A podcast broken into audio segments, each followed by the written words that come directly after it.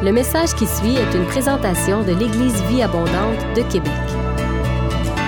Pour plus d'informations ou pour accéder à nos podcasts, rejoignez-nous sur eva-québec.com. Bonne écoute!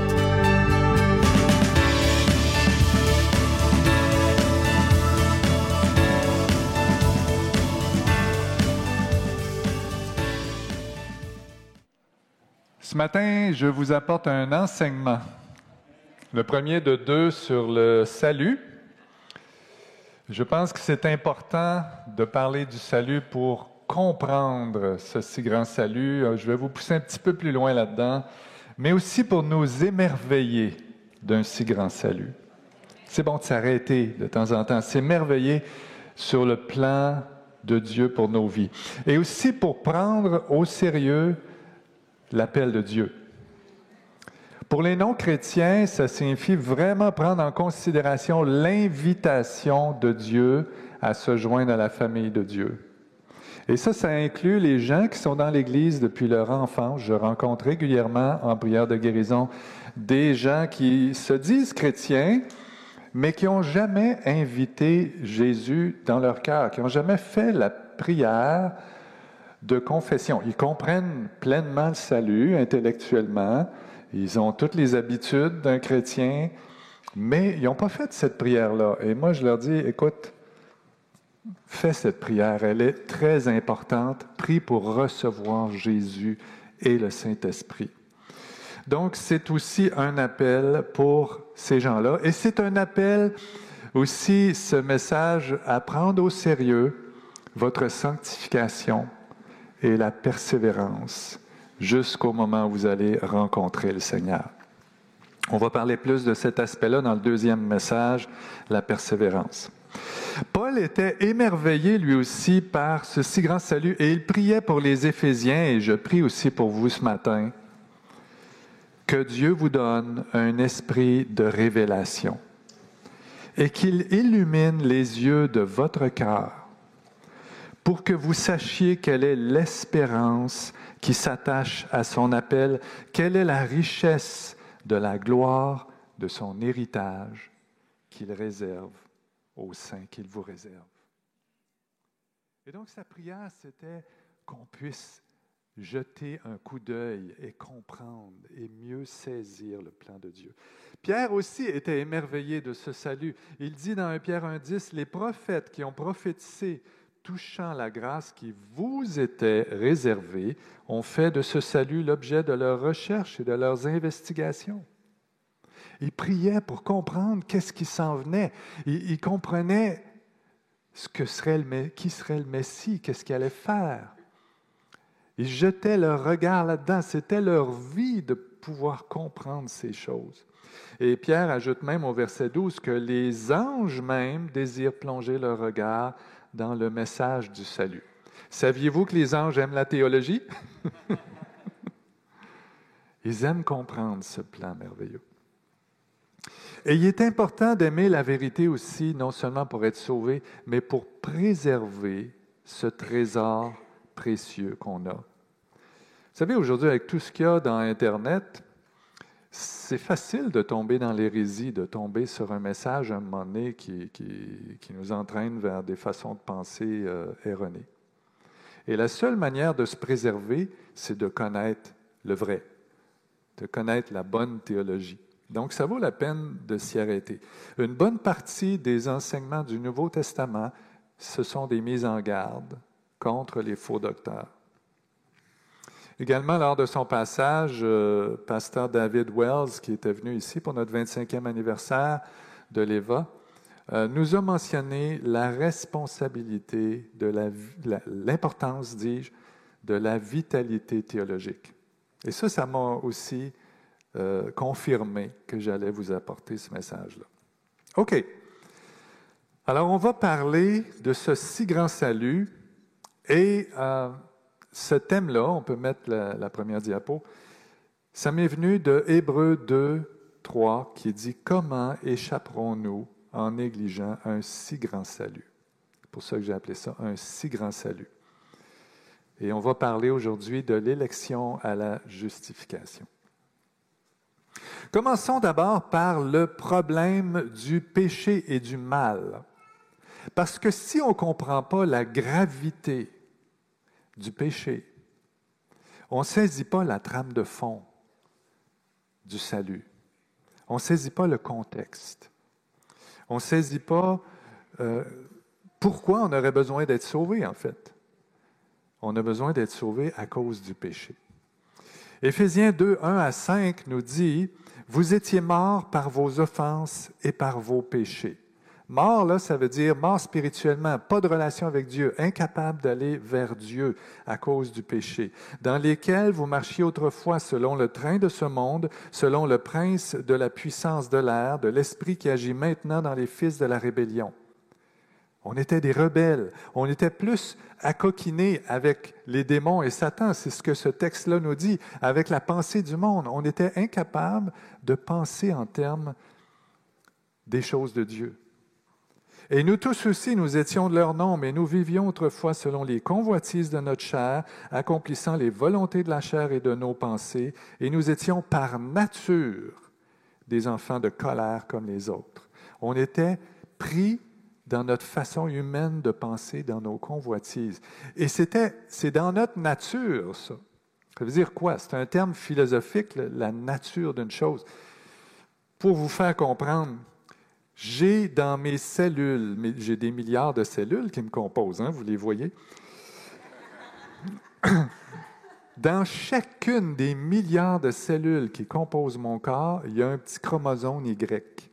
Ça, ça veut dire que je suis un gars. c'est ma nature. Et même si vous venez me dire le contraire, bien de valeur, mais c'est ancré en moi, c'est dans mon code génétique. Je ne peux pas le changer. Et c'est la même chose pour le péché. Le péché est dans notre nature. Et même si vous essayez de vous faire croire que vous n'êtes pas pécheur, bien de valeur, mais vous l'êtes. Mais Dieu qui est riche en miséricorde, pour finir la lecture d'Éphésiens, à cause du grand amour dont il nous a aimés, nous qui étions morts par nos offenses, nous a rendus à la vie avec Christ. C'est par grâce que vous êtes sauvés. Et on va voir ça, que cette grâce-là peut surmonter le problème de notre nature pécheresse. Au quatrième siècle, il y a eu un moine, M. Pelage, qui a commis l'erreur de dire que notre nature n'était pas si corrompue que ça, après tout, et on avait la possibilité de répondre à l'Évangile par nos propres forces. Alors on voit ici M. Pelage, il n'a pas l'air très fier de lui. Et Saint Augustin, qui vivait à la même époque, au nord de l'Afrique, un grand théologien, s'est opposé à Pelage en disant à peu près ce qu'on vient de lire dans Éphésiens 2, que c'était dans notre nature et que c'était par grâce qu'on était sauvé. Et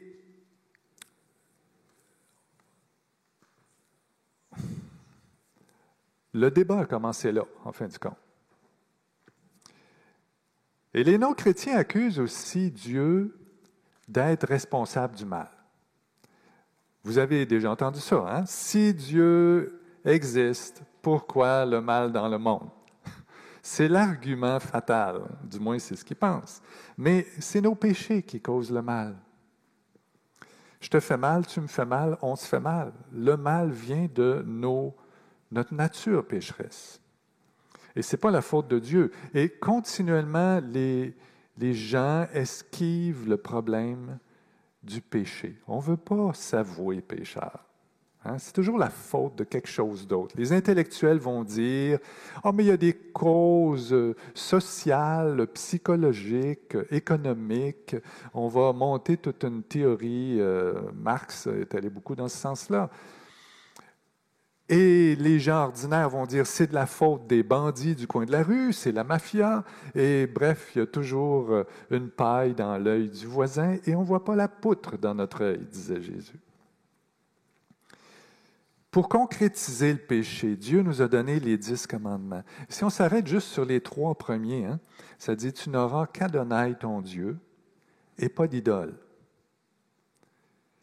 Alors, dès qu'on ne s'intéresse pas à Dieu en un sens, on est pécheur. C'est carrément ça que ça dit. Dès qu'on ne veut pas croire Dieu, dès qu'on n'a pas la foi, dès qu'on se détourne de Dieu, ou dès qu'on a des idoles, des faux dieux. Et c'est quoi un idole? C'est la projection de mes désirs, mes désirs de puissance, de gloire, de richesse, de beauté, sur la créature plutôt que sur le Créateur. Alors nos stars, nos super-héros qu'on regarde à la télé, dans les films et tout ça, ben, on vit au travers d'eux ces, ces, passions pour la beauté et, et la force et l'intelligence. Et là, on a le sentiment d'être plus grand et on oublie, on essaie d'oublier qu'on est limité et mortel. Mais en réalité, on ne met pas notre regard à la bonne place.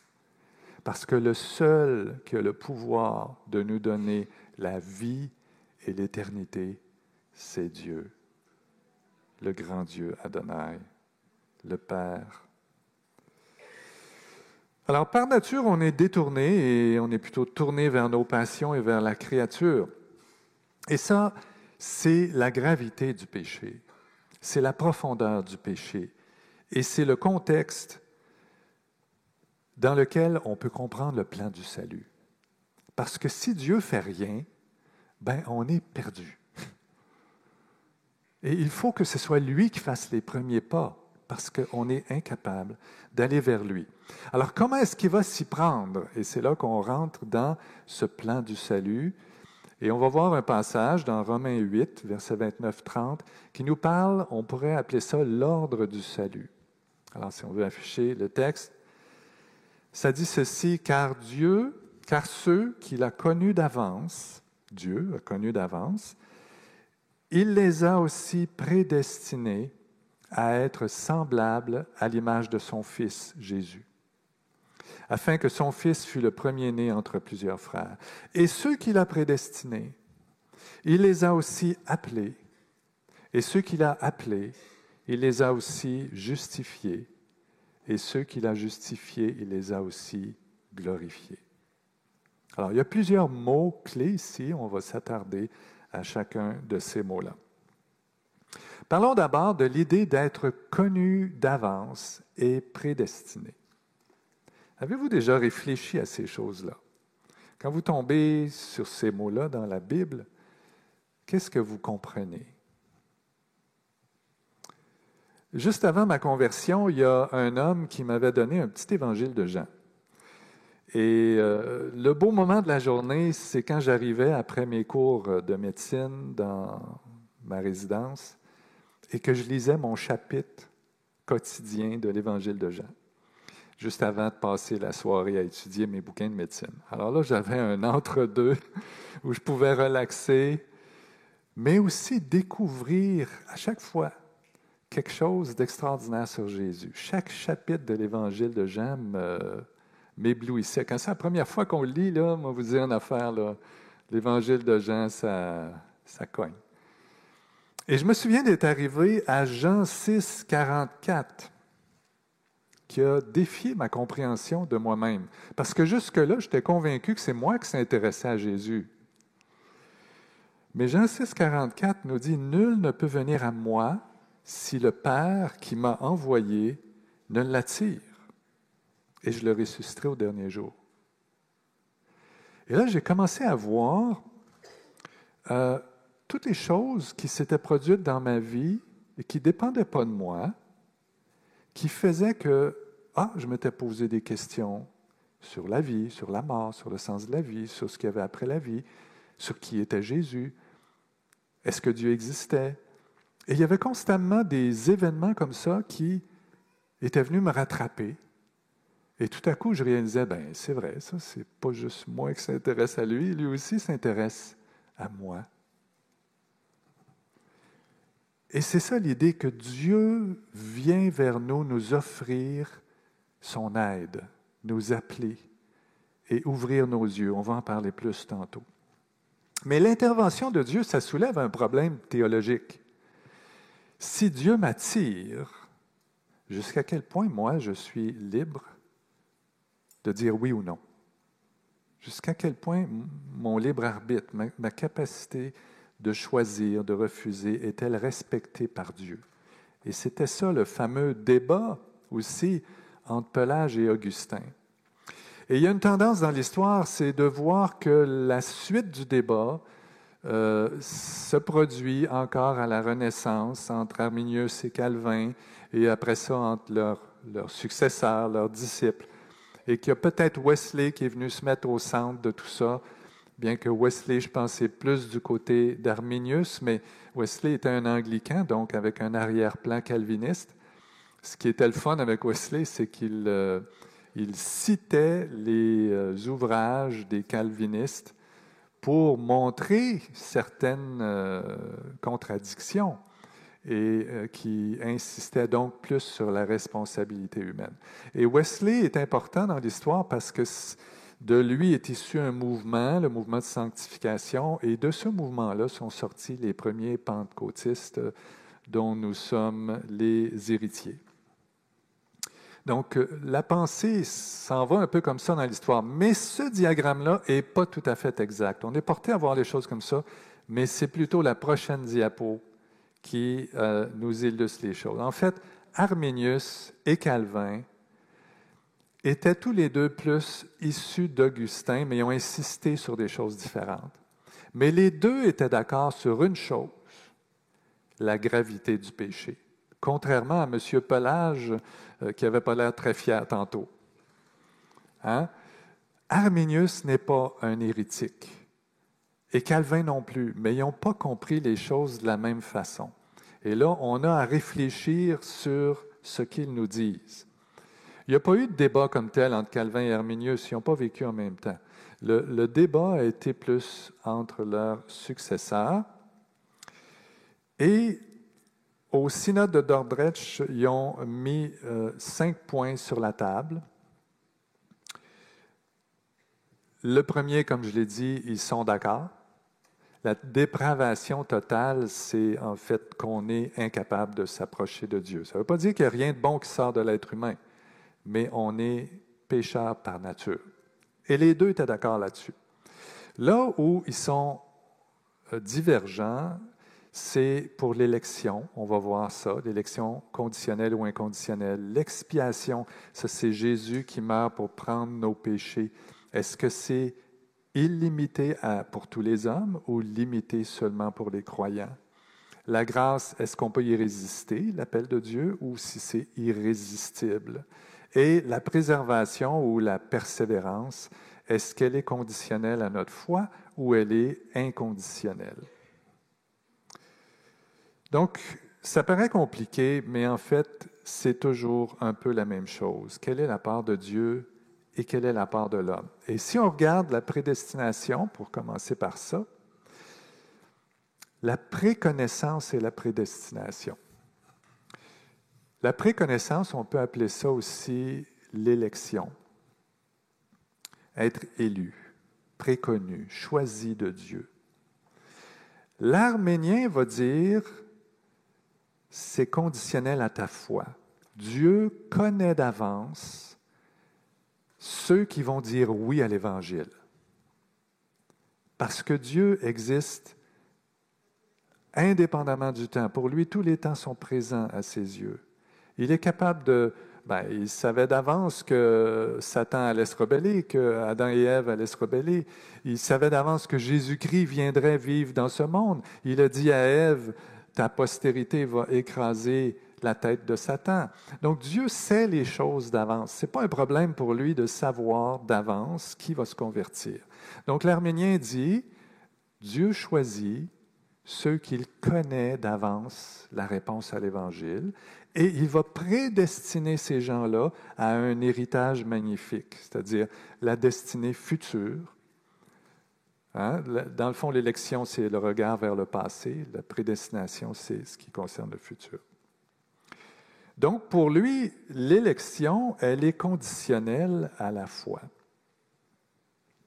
Tandis que le calviniste va dire Dieu choisit lui-même par un décret d'avance celui qui va croire. Et il va amener ce croyant-là en l'attirant.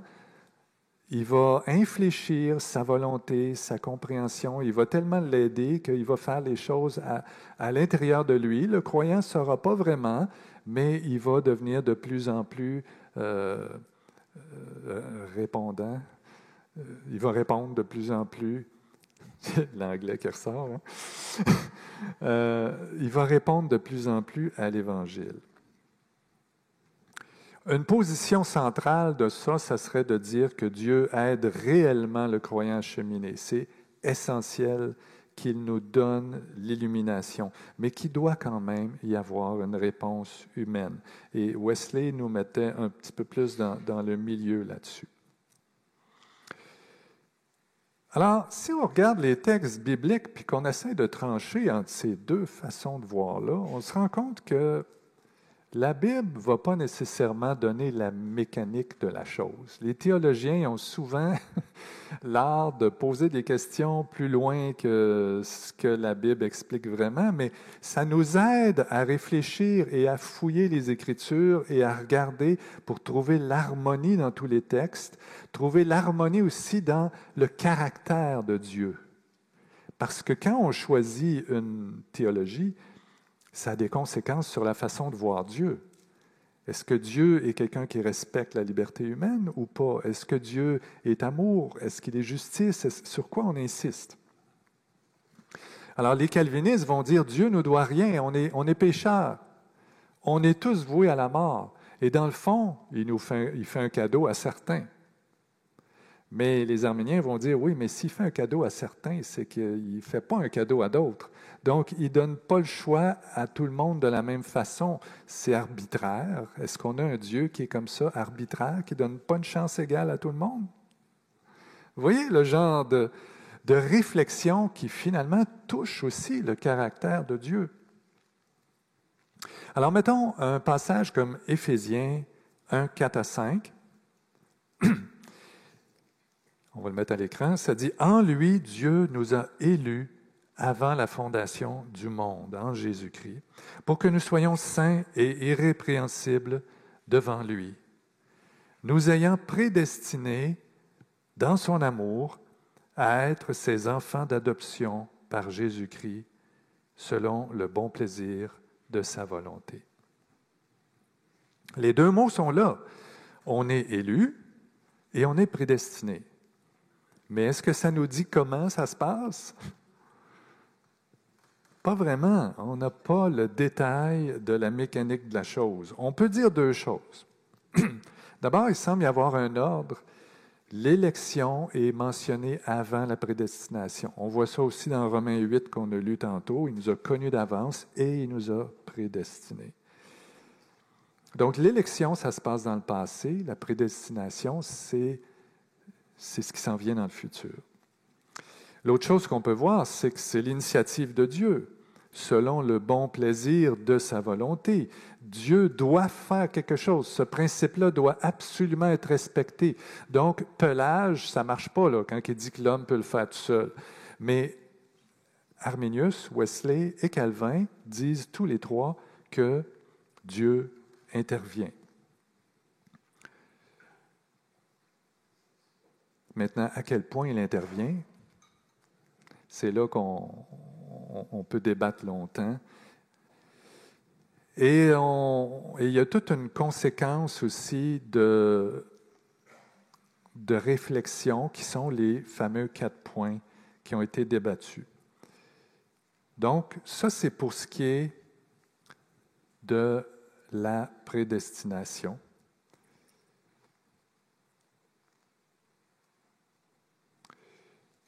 On poursuit avec l'appel. Ceux qu'il a prédestinés, il les a aussi appelés. C'est quoi l'appel divin? On est appelé en dehors de la perdition pour être adopté comme enfant de Dieu. Est-ce que tous sont appelés? Alors là aussi, il y a un débat entre euh, arministes et calvinistes. Tous sont appelés selon les Arméniens, mais seulement les élus sont appelés selon les calvinistes. Et Christ serait mort seulement pour les élus. On peut mettre la diapo 13. Et ça, on va appeler ça l'expiation limitée. Les calvinistes vont dire Christ est mort seulement pour les élus. C'est dans la logique toujours. Il va choisir seulement certains et il meurt seulement pour les élus. Tandis que les Arméniens vont dire non, tous sont appelés. Et Christ est donc mort pour tous. L'expiation, elle est illimitée. Dieu donne une chance à tous. Par contre, ça va prendre une intervention de Dieu. Parce que l'être humain, même si Christ est mort, ne peut pas facilement accepter l'appel, ne peut pas répondre en fait. Et ça, ça s'appelle la grâce prévenante. Tous les théologiens en question ont parlé de la grâce prévenante, mais les Arméniens insistent plus, je dirais. C'est quoi la grâce prévenante? C'est ce que je vous ai parlé tantôt. Être attiré à Jésus. Voir tout ce qu'il a fait dans notre vie pour nous faire réfléchir, nous ouvrir les yeux. C'est les diverses expériences de nos vies qui font qu'à un moment donné, on s'intéresse plus à lui, on se questionne. Et ça, Dieu le fait pour tout le monde. Il se passe de quoi dans la tête de tous les hommes? Juste le fait d'être capable de différencier le bien du mal, de, de réfléchir à la création, et c'est pour ça que Paul peut dire, Dieu, notre Sauveur, dans 1 Timothée 2, 3, 4, veut que tous les hommes soient sauvés et parviennent à la connaissance de la vérité. Tous ne vont pas répondre à l'appel, mais tous ont, un moment donné ou l'autre, été touchés par des questions relatives à l'existence de Dieu. Jésus dit aussi en Matthieu 22, 14, Il y a beaucoup d'appelés, mais peu d'élus. On peut dire qu'il y a un appel pour tous, mais qui n'est pas efficace pour tous. Et à chaque étape où Dieu nous appelle et qu'on répond positivement, c'est comme si la porte s'ouvre un peu plus grand pour être un peu plus près de Dieu, un peu plus ouvert à l'Évangile. Il y a des gens que ça se fait rapidement, que tout à coup, pouf, ils tombent, tombent à terre, comme Paul. Là. Mais il y a des gens pour qui ça se fait plus progressivement. La plupart des gens, normalement, c'est plus progressif. Dieu élimine le cœur, il aide la volonté. Et c'est ça la grâce prévenante. Alors, un autre point qui a été débattu maintenant, c'est est-ce que la grâce peut être résistée ou pas? Est-ce qu'on peut justement dire non à l'appel? Alors, je viens de le dire, pour l'arménien, oui, on peut résister, la grâce est résistible, mais pour le calviniste, on ne peut pas résister parce qu'en fait, le travail se produit en nous sans qu'on le sache. Et la position centrale, c'est de dire, on peut résister, mais Dieu insiste vraiment. Et même Wesley allait jusqu'à dire que dans certaines situations, il y a des gens qui ne pouvaient pas résister. Si on pense à, l'histoire de Paul, je ne sais pas s'il a essayé de résister, mais c'était un peu dur de résister à son expérience. Hein. Et Wesley disait même que beaucoup de calvinistes ont peut-être vécu des expériences où ils sentaient qu'ils ne pouvaient vraiment pas résister et que c'est peut-être pour ça qu'ils ont choisi le calvinisme. Lui-même, Wesley, avait vécu une conversion euh, dramatique où euh, il sentait qu'il ne pouvait pas résister à l'appel de Dieu, mais il a quand même étudié les Écritures et conclu plus que Dieu respectait la liberté.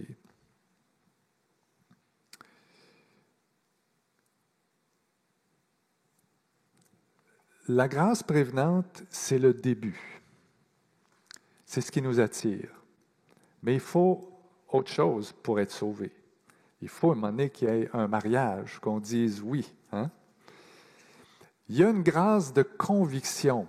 Vous avez déjà lu dans Jean 16, 8, L'Esprit convainc de péché, de justice et de jugement. Ça, là, à un moment donné dans notre démarche, on comprend tout à coup à quel point on est pécheur. On comprend, parce qu'il faut comprendre ça pour avoir besoin d'être sauvé. Alors, on a pu réfléchir sur Dieu, etc., mais si on ne comprend pas le péché, on ne peut pas être sauvé. Donc, il y a un moment où on a cette grâce-là que nos yeux s'ouvrent, et on peut appeler ça la grâce de conviction. On devient convaincu de péché. Et une troisième grâce, mais c'est la grâce de justification. Et ça, ça se passe à peu près tout en même temps que la conversion c'est que là, Dieu va nous déclarer juste. Et ça m'amène à mon prochain point qu'on a vu dans l'ordre de Romains 8. Ceux qu'il a connus d'avance, il les a prédestinés. Ceux qu'il a prédestinés, il les a appelés. Maintenant, on va voir ceux qu'il a appelés, il les a aussi justifiés. C'est quoi la justification? N'est pas le fait de rendre un chrétien juste. C'est le fait de le déclarer juste. Il y a une grosse différence. On est encore pécheur après s'être converti. Mais Dieu nous déclare juste. OK? Et il ne peut pas déclarer ça juste comme ça, là, euh, sur un coup de tête. Parce que Dieu est juste, et réellement juste. Si vous êtes coupable, il ne peut pas vous dire que vous n'êtes pas coupable si dans les faits vous êtes coupable.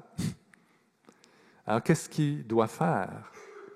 il doit y avoir quelqu'un qui va payer une rançon. Il doit y avoir quelqu'un qui va prendre votre culpabilité sur ses épaules. Et c'est ce que Jésus-Christ a fait. Et c'est là aussi qu'il faut comprendre le sens de la croix de Jésus-Christ pour être justifié. Jésus-Christ est l'expiation. Ça, ça veut dire qu'il meurt à votre place pour vos péchés. Il est aussi la propitiation, ça veut dire qu'il apaise la colère de Dieu et le jugement contre celui qui a péché. Et donc, on peut parler de substitution, même si ce mot-là, lui, n'est pas dans la Bible, les deux autres le sont.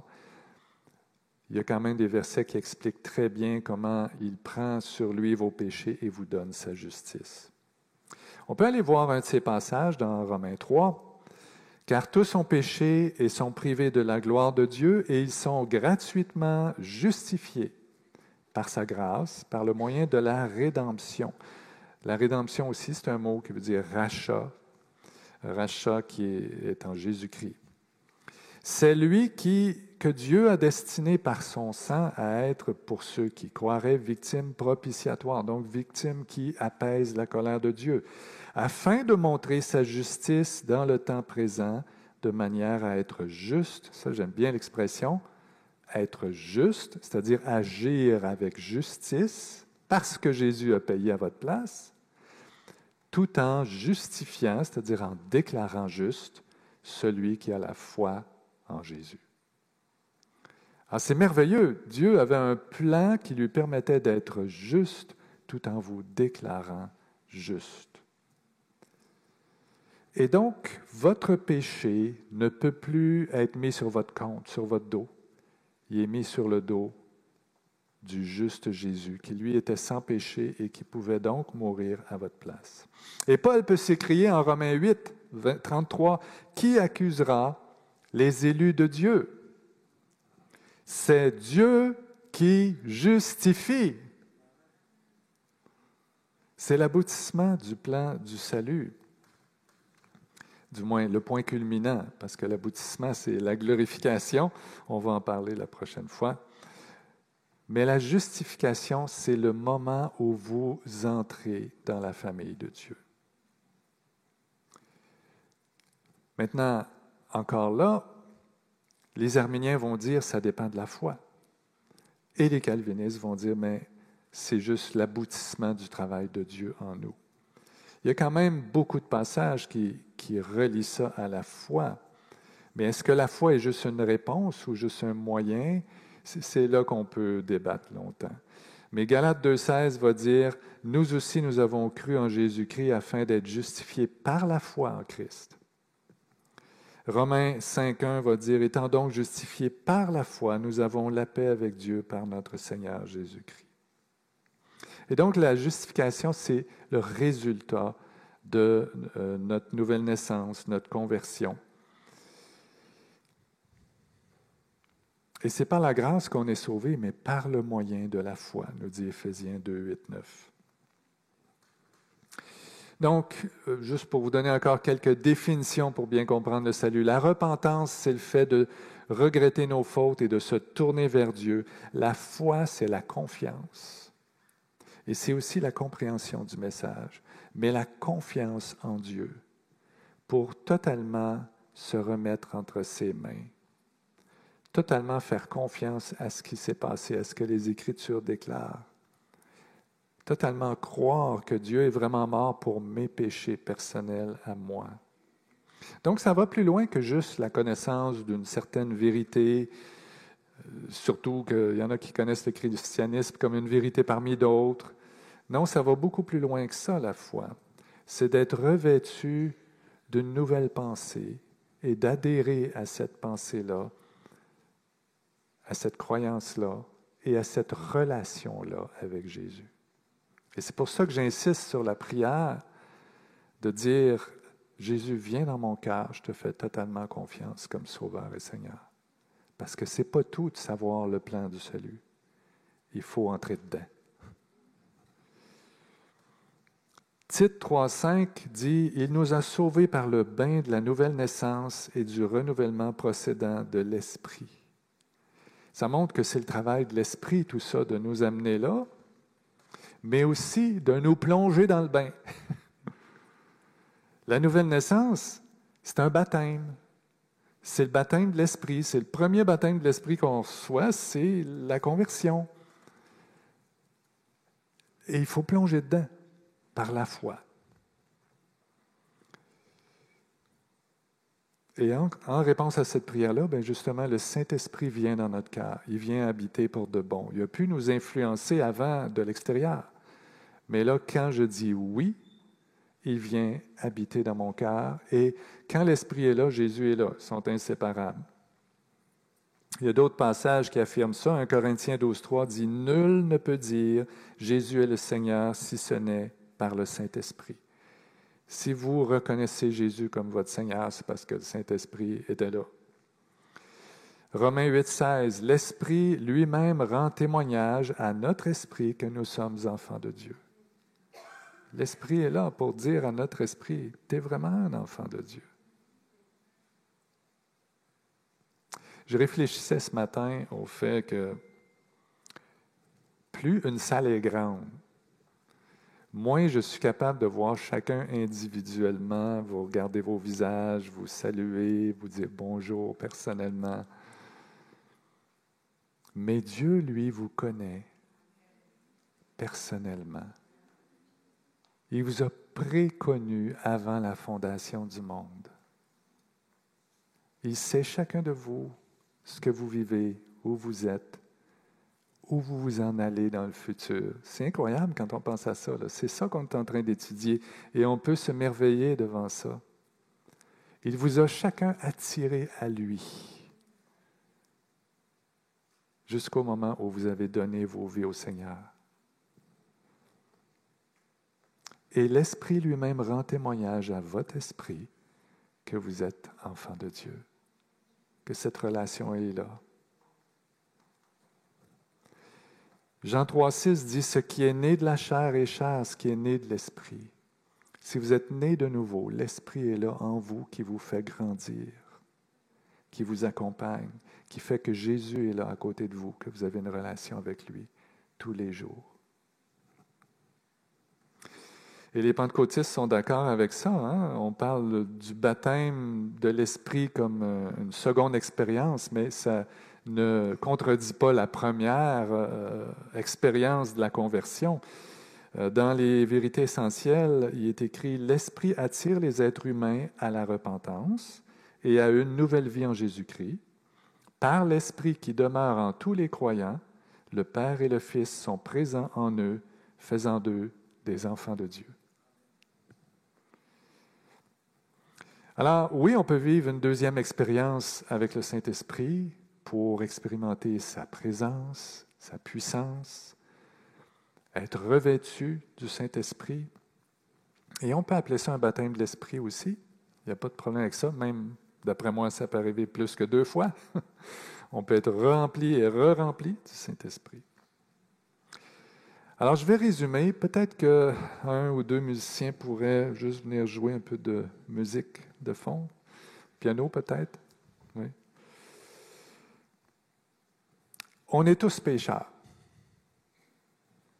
Première des choses. Et il faut comprendre la gravité du péché, comme on a vu aujourd'hui. Et Dieu doit intervenir.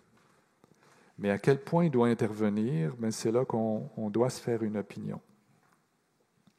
Est-ce que Dieu nous a connus d'avance ceux qui allaient dire oui et qui a respecté cette liberté ou il travaille en nous? C'est toujours la même chose. Et les autres points, c'est juste la conséquence du raisonnement. Que Dieu soit, que Jésus soit mort pour tous, qu'il soit, qu'on puisse résister à la grâce ou pas, et ainsi de suite. Alors, les pentecôtistes, on penche plus du côté arménien ou wesléen. On peut parler même de coopération. Mais ce qui est important de voir, c'est que Dieu devait intervenir dans nos vies. Il ne faut pas tomber dans le côté pélagien et dire que l'être humain est capable par lui-même. J'ai déjà entendu des jeunes pentecôtistes pas trop euh, éduqués dans, dans la théologie dire ça quand j'étais jeune chrétien, puis là, on débattait. Mais c'était plus débat pelage euh, Augustin, parce qu'ils n'avaient pas compris l'importance de la grâce prévenante, l'importance que Dieu vienne toucher chacun de nous, nous attirer, nous ouvrir les yeux, parce que par nous-mêmes, on est incapable. Donc, c'est le deuxième point à retenir aujourd'hui pour bien comprendre la théologie. Est-ce qu'il y a un lien entre ce que les gens ont perçu dans l'esprit ce matin et un message comme celui-là? Je suis d'accord, c'est plus un message d'enseignement. Mais le Saint-Esprit aime la théologie, les anges aussi, comme on l'a vu tantôt. Et bien comprendre le salut, c'est la base pour cette relation avec Dieu. C'est la base pour que le Saint-Esprit se manifeste dans l'Église. Et s'émerveiller devant ce salut et être reconnaissant, je crois aussi que c'est très, très, très important.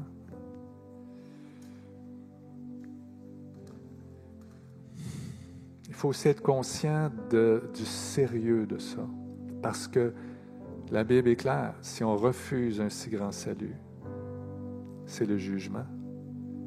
Au départ, on est pécheur, et notre péché nous sépare de Dieu. Dans Acte 4.12, il est écrit, Il n'y a sous le ciel aucun autre nom qui ait été donné parmi les hommes par lequel nous devions être sauvés. C'est un appel extrêmement important. Comment échapperions-nous, c'était le titre de mon message, en négligeant un si grand salut? Alors, il y a peut-être des personnes dans la salle ou euh, qui écoutent ce message qui n'ont jamais prié pour inviter Jésus dans leur vie. La première partie de mon appel, je m'adresse à vous. Posez-vous la question aujourd'hui. Est-ce que Dieu est déjà intervenu dans ma vie pour m'aider à réfléchir? Est-ce qu'il y a des gens qui m'ont parlé de Jésus? Est-ce qu'il y a eu des événements à un moment donné qui font que j'ai prié Dieu ou que j'ai fait appel à Dieu ou que je me suis posé la question, est-ce qu'il existe? Comment j'ai réagi?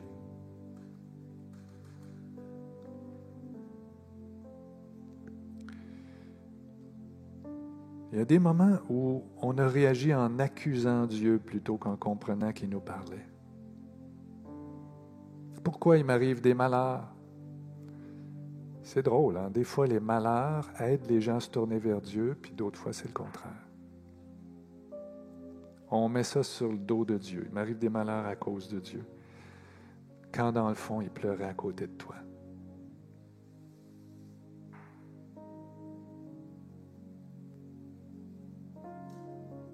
Si tu reconnais l'action de Dieu dans ta vie, s'il t'attire, s'il te pose des questions,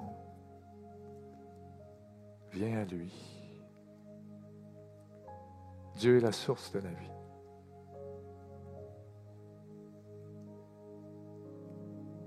Il n'est pas la source du mal.